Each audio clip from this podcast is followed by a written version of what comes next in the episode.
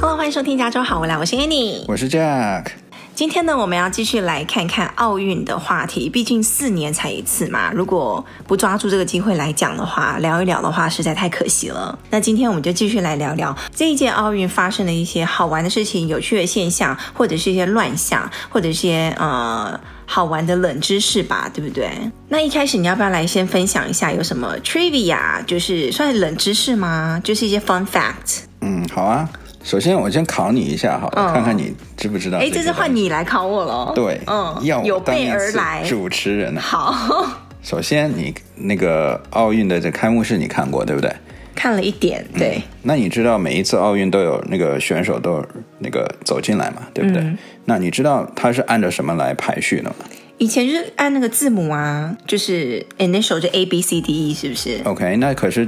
这一届的奥运它是按什么来排呢？我知道，因为我那天看啊那开幕式的时候，你就跟我讲啦，然后就非常的乱，因为你说是照那个日文的发音来排的，对不对？对，你身为以前读过日文的人，你要不要来 跟大家讲一下是怎么个排法呢？对，它就是按日文的那个平假名来排的，就是那个 hiragana，然后就是 i u e o k a h i k u e k o s a s 就就这些，因为嗯日文通常都是五个音，就 i u e o，然后在这上面来来加那些什么 tati tu 这就是嗯这这些，所以呢，它是，所以你一开始看到全都是 a 开头，像什么 i 啊什么 al Algeria 之类的，或者是爱尔兰那种爱尔是不是兰对 Iceland 之类的，因为所以爱尔兰一开始跑出来。而且一开始如果它是 I 开头的话，如果在以往的奥运的话，会比较排在比较后面，因为是 I 开头的嘛。嗯但是这一次就会排在很前面，因为它是 R 一这样子，爱尔兰什 么。那是 Iceland，爱斯兰岛 Iceland，对，啊爱尔兰岛那 Yeah，种。所以他会这样子排出来。好 OK，那好的，接下来考你个稍微难一点的。你知道那个看跳水吗？你都看过对不对？那你知道为什么大家就是跳完水以后游上泳以后，马上他要跑到一个小泳池里面待着吗？那个泳池是温水吗？温热水是不是要来就是保持它肌肉的一个柔软度？我乱猜的是吗？嗯，对。哎，说这对个了很简单呐、一般的人应该都知道吧？就好像体操一样啊，他们每做一个体操的运动会下来，就马上穿那个那种羽绒服啊，就是要保持身体的温度。那好，接下来我们讲游泳好了。嗯，那你知道游泳的话，它的这个 lane 是它的那个泳道是怎么划分的吗？它怎么安排谁在哪个泳道？以前的比赛成绩是不是像运动那个赛跑一样，就是成绩最好的，或是你的排名最好的，就是在比较中间的赛道？嗯，哎哎，我要先声明一下哦，你讲的所有的我，我以前完全我不知道你要考什么，完全是靠我平常的知识积累来答的。对，那你平常积知识积累是谁告诉你的呢？我自己学的呀。好好好，好，那那这个男的啦，嗯，这个游泳的时候，你经常会偶尔听到一些那种 air horn，就是那个气叫什么那种气喇叭，那种啊啊的那种声音，有吗？有有啊，嗯，我不知道哎、因为是不是要提醒他们游多久啦、还是哦，可是我之前是看他们会摇铃啊，比如说他们那种游很长的，像什么八百公尺那种，要有好几个 lap 那种，最后一一轮的时候，他们就会摇铃、摇铃、摇铃，要提醒你这是最后一次喽，你要准备冲刺喽，这种是不好是？，对，啊你看好好好好，我是不是算你聪明，算我你是聪不明，是你你有在看。奥运知识通，好，那我考你一个最 general 的，我就不信你能答对了。嗯，奥运五环代表什么？ Come on，这太简单了，五大洲啊！那你知道，在一九零零年的时候，法国的巴黎的奥运会的时候，当时他们在打那个气枪的时候，他们真的是用放鸽子来打的吗？几年的时一候，九零零年，哦，他哇哦们，现在是打那种飞盘一样嘛，对不对？对啊当时是打鸽子，哇哦，放真的 OK 嗯鸽子去打。那你知道有一个有一个项目是原本是夏季奥运的，最后被移到冬季奥运了，你知道是哪个项目吗？是那种个人的还是团体的？我不确定哎，你不确定？对这个运动是个人运动还是团体运动？你不知我道？不确定，我不能透露。夏天移到冬天，嗯，不知道哎、就是英文叫 figure skating，应该是花式溜冰吧？哦，figure skate，哦，艺术那种，哦，就是像观影山这种，啊、那那那个中文叫什么？对啊，就花式是溜一冰，花式溜冰啊嘛，嗯，对吧？哦，他以前是夏季奥运的哦、对，它一开始是夏季奥运的哦，OK 是一九零八年在夏季奥运，在伦敦伦敦的夏季奥运开始的，嗯然后之后就放到冬季奥运了，嗯，好吧？考不太倒你啊，这回你基本上都答对了。还蛮简单的呀。好，换我考你好了，这你应该也知道啦。这一次是二零二零东京奥运，对不对？四年之后，二零二四年是在哪里举办？哪个城市？你故意的吗？你明明就知道啊！你在那边思思考什么？我我不知道啊，等一下，巴黎吗？对呀、哎，这么快，我以为中间还隔一个嘞。那二零二八年呢？洛杉矶，诶，就在我们加州，这个是不是到时候要来去看一下？不知道近的反倒没兴趣看你呢。少来，嗯好，嗯那我去巴黎那个好了，下一届的巴黎我倒有兴趣啊，不过你去的话，你想看哪个节目？哦，我一定要看羽毛球的、啊，现场去看羽球的厮杀。可是你知道吗？就就这一次我们看这个电视转播，嗯我就发现了一个问题：羽毛球真的很难看那个，就那个球到底有没有出界。嗯，我每次看那个电视转播，他杀过来或者是球掉下来以后，我完全没办法判断它到底是不是对，出有时候界我觉得那肯定是 in，结果出来是 out。对有嗯他时那候个角度，整个就是一一 switch，然后你看哦， 怎么就就是完全跟你之前看的不一样哎，所以我是觉得，如果你在现场看的话，你的座位应该要选的很好才行。我我现在想不出来哪个座位会显会是就是让你可以看到整场，然后非常好的一个角度。没有一个完美的座位吧？我觉得去现场都是看一个气氛，去去感受一下那种感觉。嗯，然后羽毛球就是平常我们自己会在电视上看的啊，羽毛球啊、跳水啊、游泳啊、艺术体操啊、体操啊、那个水上芭蕾啊、排球啊、沙滩排球你怎么有啊，这么多要看 的？就是我们平常自己会在电视上看的。如果可以在现场看的话，也就很会很过瘾。我是想看体操，然后可能排球。嗯那有没有一个是你觉得最不想看的？嗯，我最不想看，我这是我个人的个人的喜好问题哦。体呃举重，哦，对我很不喜欢看举重，为什么？我就觉得你不想看一堆我觉得壮汉在那边 no，我觉得有点残忍，就是你要硬要举起那种就是比你身体压迫力、那种承受力大好几倍的一个东西，然后每次我看着那种硬要举，然后举不起来，然后最后可能还会压。我之前不是有一个人硬举，然后把手给弄断嘛，嗯还脚还骨折什么的，我就觉得对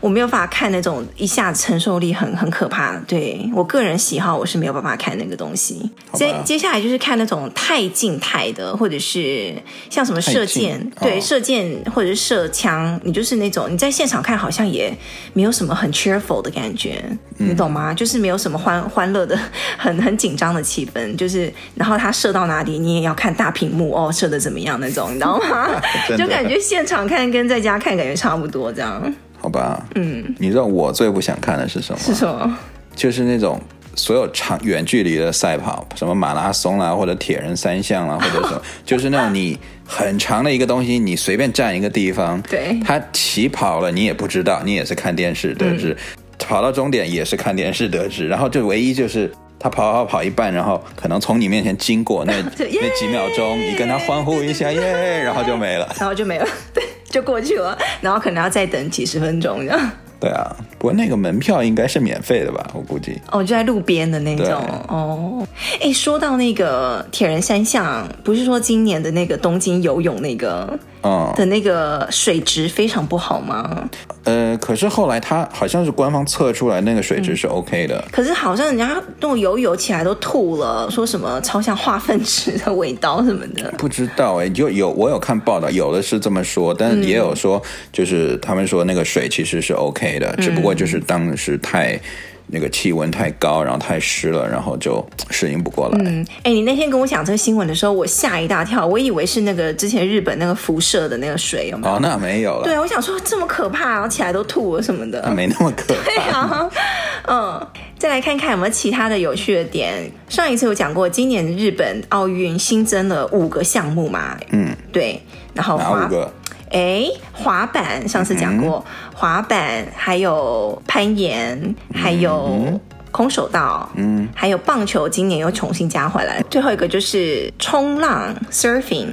好，继续来考你，就是今年的奥运东京很不一样的一个地方，就是它整个在设计啊，在制作他们的从奥运村也好，到他们的奖牌也好，就始终围绕这个理念，就是什么鬼吗？ 不是啦，环保。哦，对对对，对，然后它奥运村那个床，应该大家都看到新闻，就是用纸、厚纸板做成的这样子。然后呢，呃，一开始是听到有人在抱怨，就说很硬，很不好睡，然后睡不了两个人。然后有的那种有一个选手还自己打地铺，就不睡那个床，宁愿睡地上这样子。然后呢，他的奖牌呢是废物利用，就是他用小家电跟那个旧手机里面提取那个金银铜的那个材质来回收，做出那个奖牌这样子。诶，我刚才讲到他那个纸板床，你居然没有想到想到什么奥运村每一届奥运都会发生哦的是啊，那个多人运动。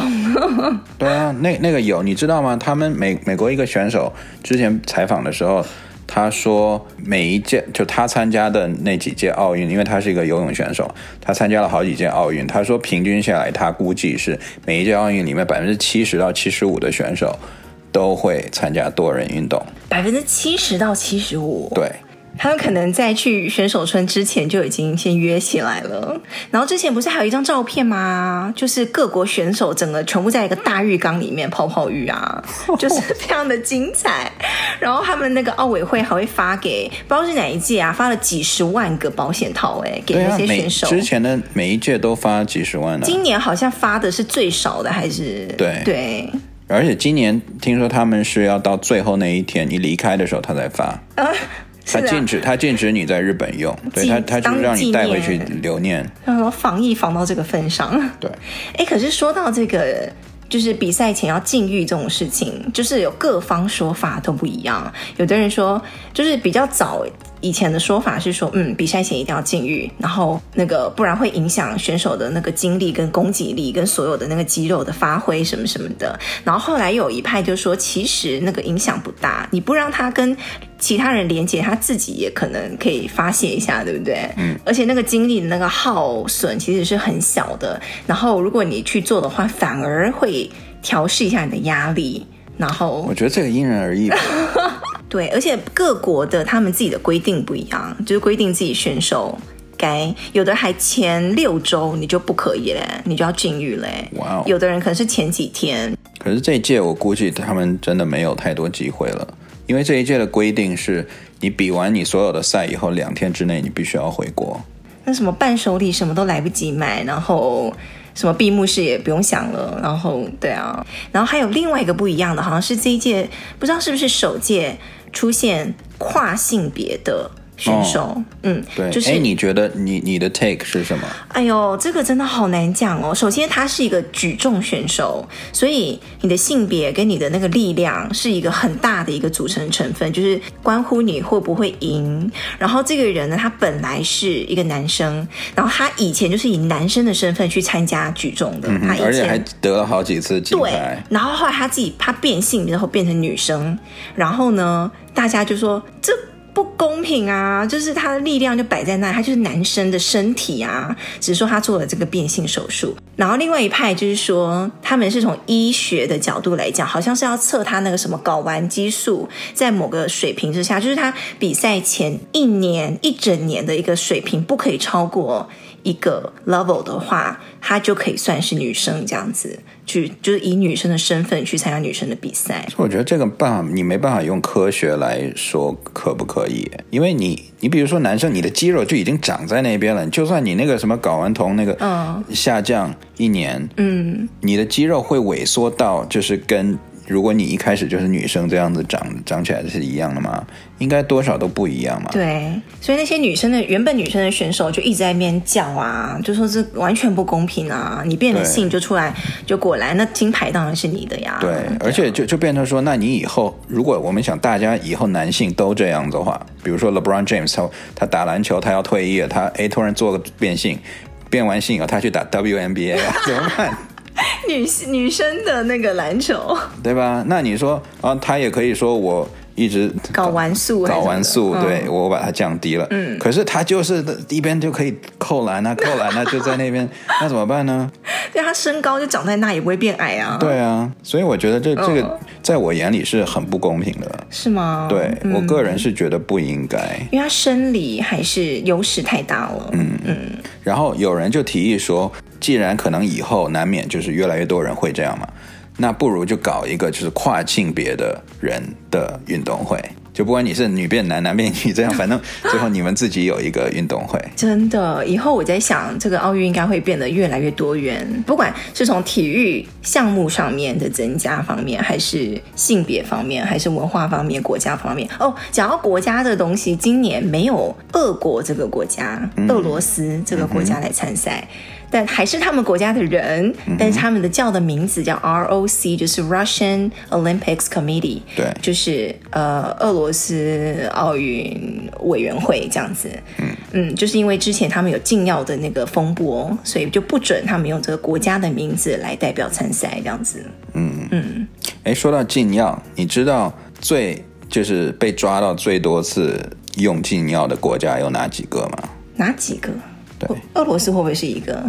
对，俄罗斯是最多的，真的、哦？。对，紧随其后是谁？呃，这我还真没有概念呢。嗯、该不会是美国 吧？对，就真的假的？对，假的。 没错，因为他什么都要跟俄罗斯拼，是吗？ 对。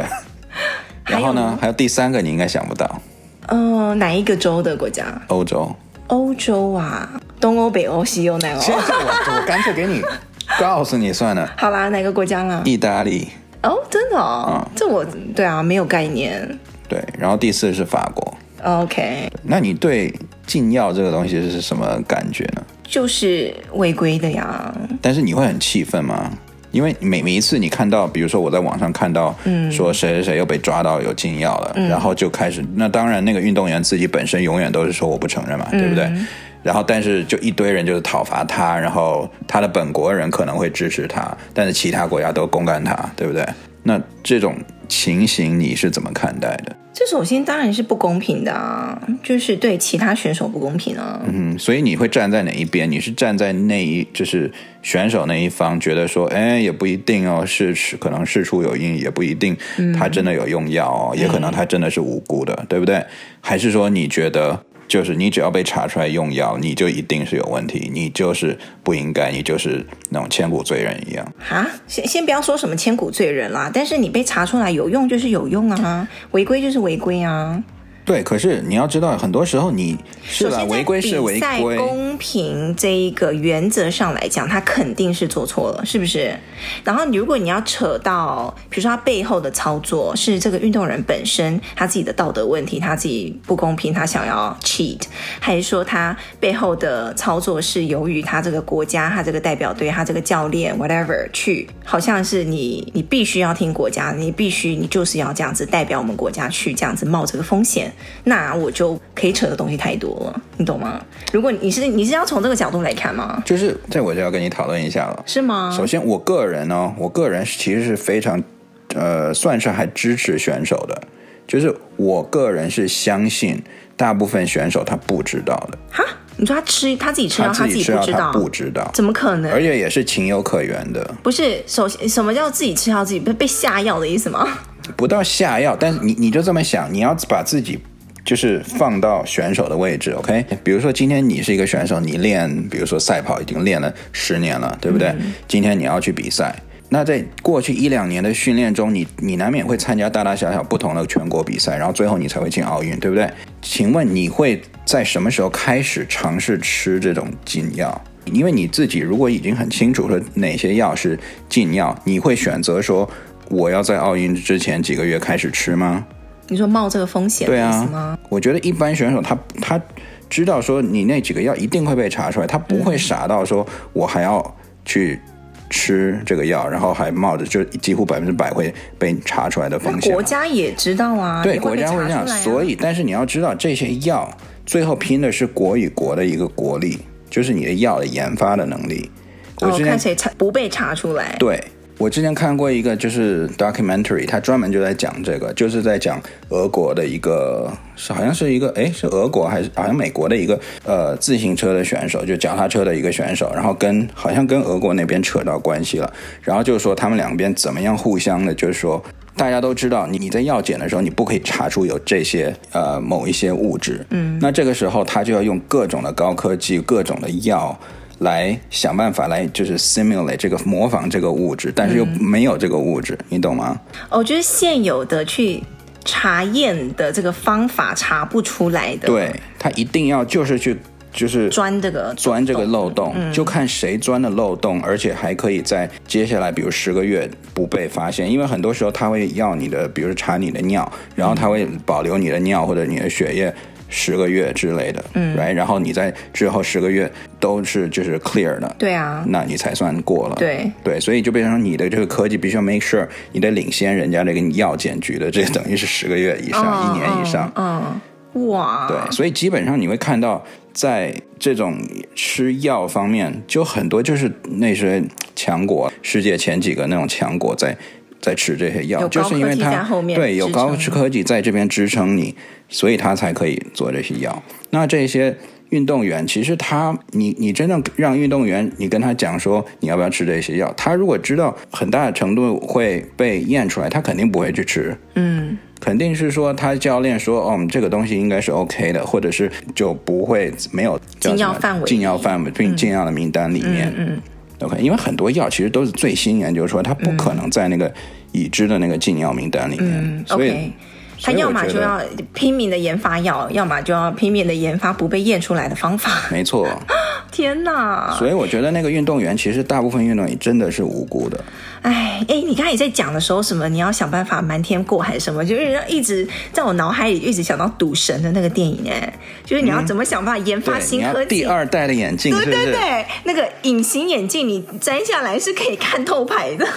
不然就是牌自己本身是什么可以透光的还是什么的，对啊，嗯对就是这样，魔高一尺，道高一丈嘛。哎对，然后对就不免又会扯到国与国之间的政治的角力什么的，所以我每次看到这些新闻就被查出来，我个人其实是蛮同情那些呃运动员的。当他们在那边说就是自己很无辜的时候，其实我能理解他们，嗯，我我会宁愿去相信他们，就大部分。可能真的是比较无辜，因为很多时候，比如像你知道李宗伟对吧？那个羽毛球的、李宗伟，嗯他也是他，你说他打到那么好，嗯，他真的需要没必去靠要吃药去赢吗？你你真你都打到那那个程度，你就算吃药你赢了，你觉得他真的会 happy 吗？对，而且他对所以那天我们看他访问啊，他就说什么他。被怀疑吃禁药的那个比赛是个小比赛，嗯他说他会为了这个小比赛去吃禁药，赢这个小比赛，然后丢了自己的名声吗？对啊，对，就什很么多时候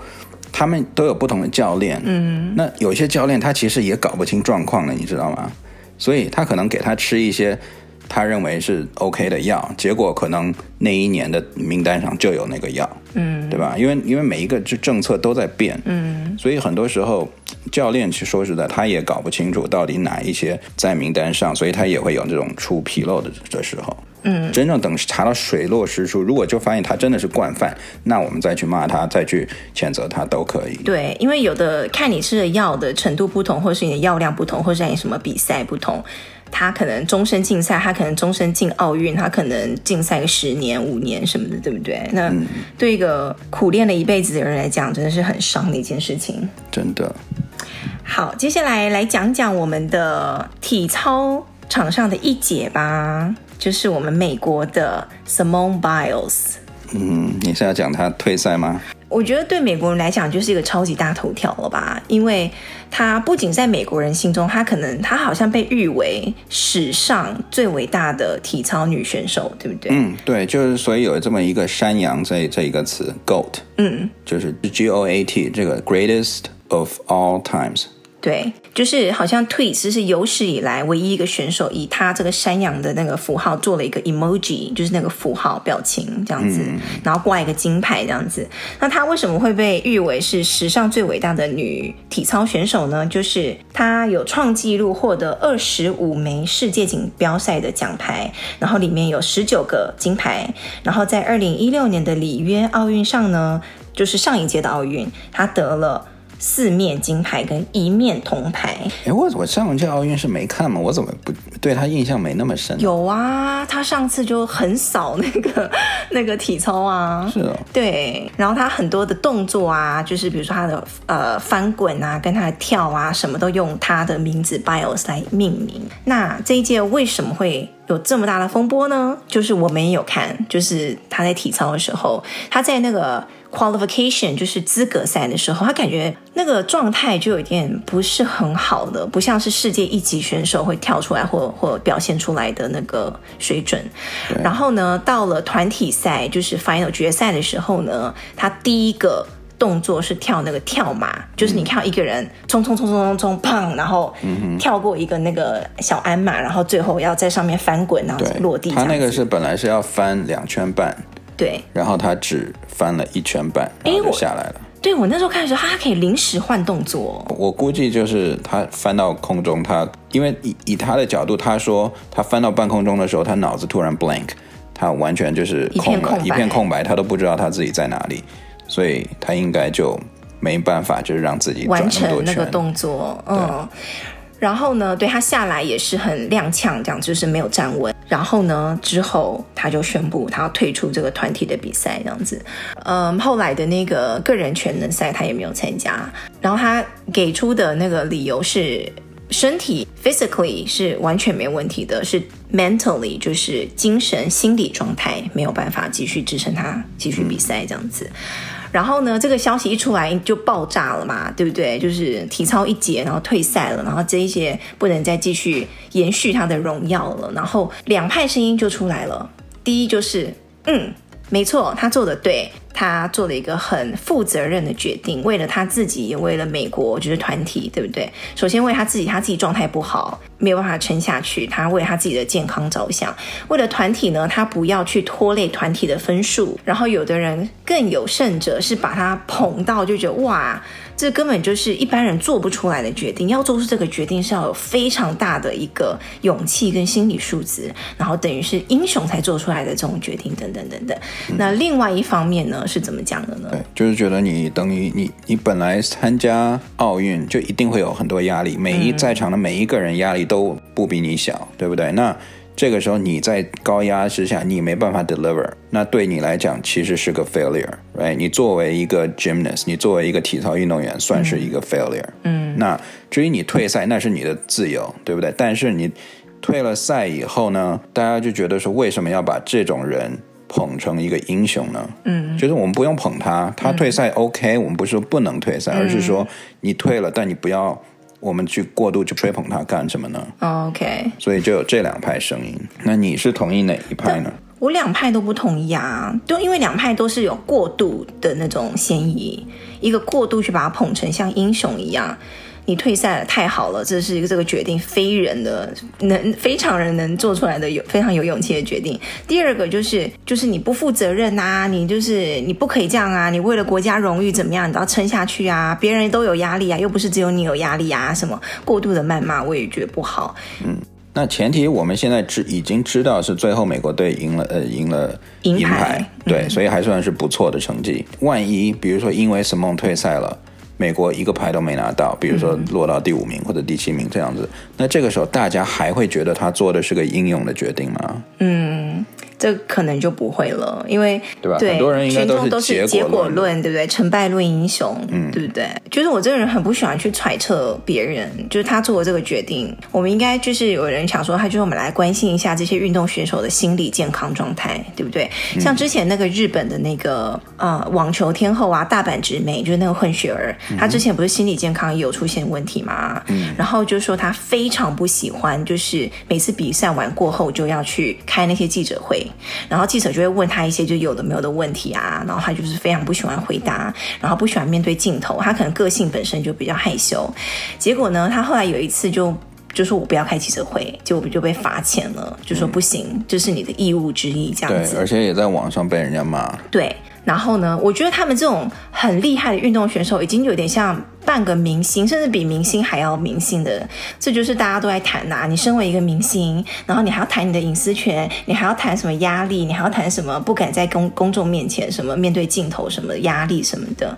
像 Simone 他。背着整个国家的希望，他等于是如果硬要挑出一个人，今年东京奥运，美国只要挑一个人最重要，然后全世界都会看他的表现的人，我觉得应该就是他了的那种压力。所以总体来讲呢，我我是觉得他退赛，我觉得他其实做了一个蛮负责的决定，不管是对他自己还是对他的队，我觉得都是负责的，这个我要肯定他。那他做的这个值不值得变成一个像那种 heroic effort 这种的，我是觉得有点。太过了，嗯，就是他，他是一个不错，他他敢于做这个决定，其实是要被肯定的，嗯，right？如果今天他是我的孩子，他真的到了场上的时候，他发现他自己真的没办法去跳的话，我也会支持他，对你，你退赛，嗯，对吧？你的健康永远比什么国家荣誉或者是那些要更重要。虽然我，你既然被国家派到了那个上面，就是你们四个或者六个人来夺那个奖牌的话，你当然应该就是拼尽全力去做，来不要轻易放弃。但你发现你真的实在不行的时候，我还是觉得你还是有权利放弃的。好，我接下来再问你一个问题好了，嗯，就是如果你在奥运会比赛的时候，你发现你的对手受伤了，他是带伤上阵的，嗯，请问这个时候你会让着他吗？哦，就是戴资颖打大第一场那个，哎，你知道我在讲什么？是 吧有这么明显吗？不是啊，那个很明显呐、他那个对手瑞士，他那个一摆一摆的那个脚有问题啊，就是受伤的样子。我的如果想象我是戴资颖，我有可能会小让一下哎、因为我就不会去那种杀的太狠，就是我让他更受伤，你知道吗 OK 然后，而且如果我跟他差距已经，因为戴资颖现在世界第一嘛，然后那个瑞士的好像是第五十还是五十几，我忘了，嗯就是已经是有点悬殊之下，我觉得不需要再拼尽全力去，比如说杀他呀，或者是你懂我意思吗？可能嗯可也不是到他也让，不会让你拼尽全力了。对，是绝对不会正常偏弱去一点往死里打那种。你像、这个比如说你是戴资颖，你现在世界第一，我我不用带自引，我自己我之前就遇到过这种，就是我以前哦在在球场上打球，就是碰到明显比我弱的，或者明显就是叫什么，小就是不忍。又不忍，但是我又觉得我如果让太多，我会不尊重对手。你不要让太多呀，我觉得是说小让，你不可以让到就哦，怎样叫小让很明显看到你也有想爱打不打的那种超级放水，我觉得让对方看出来也不太好。嗯嗯，就让几分嘛，他大概，所以我我们一般也就这么做。嗯，像我在高中那个球队的时候，你知道我高中球队的我们最好的那个人是美国国家男子队的，好像第二十五名。就拼一拼，可以有可能会入国家队对啊。，就当时他是在就是 trial for Olympics 的。呃，你有被那个他人电的很惨吗？我根本没资格跟 他打，OK。OK，虽然我那时候是 number two，但是他 number one，所以但是我们两个实力太悬殊了，我根本就没办法跟他你打这。是 low number two 哎、对，但是我们就是我们在学校打别的学校的时候，他每次打别的 number one 的时候，都是当时我们是十五分是满分，他基本上都可以弄到人家一分或者两分这样子。哇，对，然后每一次我们就说，你看能不能把它给弄成零？零分。对，但是那他他自他己要永完远全不失误才行。对，然后他几乎永远不会弄到零分，因为他到最后总会让个一两分。对他一开始都可能打到十比零这种，十一比零，然后你就会看到，通常到最后那几分的时候，他就会让个一两分。留点情面这样子，来日好相 见， 是不是？但是你他前面十分他绝对不让。哦，要先证明一下我自己。对，我觉得他，我个人会比较倾向于这样子，对就说哪怕你是受伤或者比我很弱很多的，我前面多少分，我给自己设个线，那个时候我会拼命全拼尽全力把你当做一个真正的对手来打，嗯，我不会因为你有伤，我投几分我就开始哦就只出一半的力啊之类的，嗯，那今天就先到这里喽。要跟大家讲一下，其实我们这是预录，所以我们在录的时候，就是你们大家听到这一集的时候呢，可能更多事情、更多趣事或更多乱象也发生了这样子。那下一次有机会再来跟大家讲。那为什么我们会预录呢？因为大家听到我们这期的时候呢，我们在 take 小 vacation。你去哪里呢？下一次再跟大家讲好了，来分享一下，就是趁小孩那暑假结束之前呢，出去做一个小的一个家庭旅游。可以来脸书来追踪我们的粉丝页，或者是在每一集的节目介绍里面都有一个留言的一个连接，或是直接在 Apple Podcast 上面呢留言给我们，顺便给我们一个五星好评，就是对我们最大的鼓励喽。我们下一个礼拜再见，拜拜。拜拜。